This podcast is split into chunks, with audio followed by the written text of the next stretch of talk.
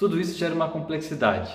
Qual que era o problema mesmo que a gente estava querendo resolver? O pessoal começa a repetir essa história de estimar em pontos, fica cada vez melhor em estimar em pontos e procura formas de estimar melhor, técnicas e dinâmicas, e no final, tudo que a gente queria era descobrir uma estimativa. A gente está desviando o foco da equipe que poderia ser melhorar cada vez mais no trabalho que eles fazem e estamos achando um desvio aqui, um outro objetivo que é melhorar essa estimativa em pontos, tentar adivinhar quando é que uma coisa vai ficar pronta, né?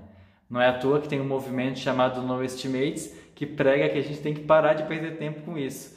Porque a gente estima, estima, estima e depois no final erra. E o que a gente faz? Continua estimando como sempre fez, como todo mundo faz, e fica esse teatro aí corporativo onde as pessoas prometem, não conseguem cumprir e o cliente continua cobrando.